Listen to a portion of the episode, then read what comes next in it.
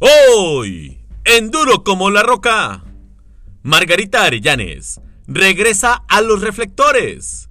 Será candidata a la alcaldía de Monterrey.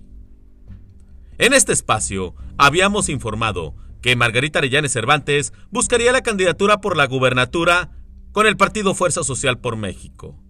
Sin embargo, fuentes de esta institución adelantaron que la exalcaldesa de Monterrey sí contenderá pero por la alcaldía regiomontana.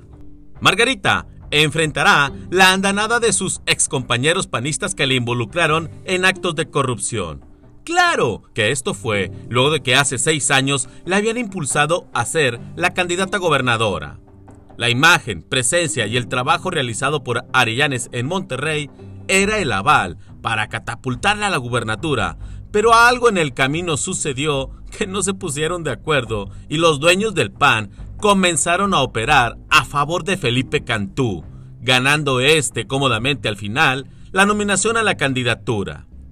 Arellanes guardó silencio y esperó hasta que tuvo oportunidad de desahogarse, cuando, luego del proceso electoral del 2015, se dio el cambio de la dirigencia estatal del PAN, y declarando ante los medios de comunicación, dijo, a Mauri le tiemblan las piernitas, refiriéndose a que Tere Madero era mejor perfil que Mauro Guerra, actual dirigente panista. Esta declaración desató una serie de reacciones contra la exmunícipe, reviviendo una decisión que había tomado el ayuntamiento para contratar un despacho legal y contable que estaría defendiendo a los exfuncionarios por actos que pudieran afectarles cuando dejaran el cargo y cuyo costo había sido de 8 millones de pesos con cargo al erario.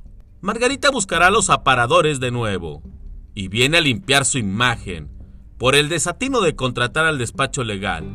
Pero no hay duda que su incursión le dará un sabor interesante a la contienda por la alcaldía de Monterrey. Duro como la roca, su servidor, Efren Andrade.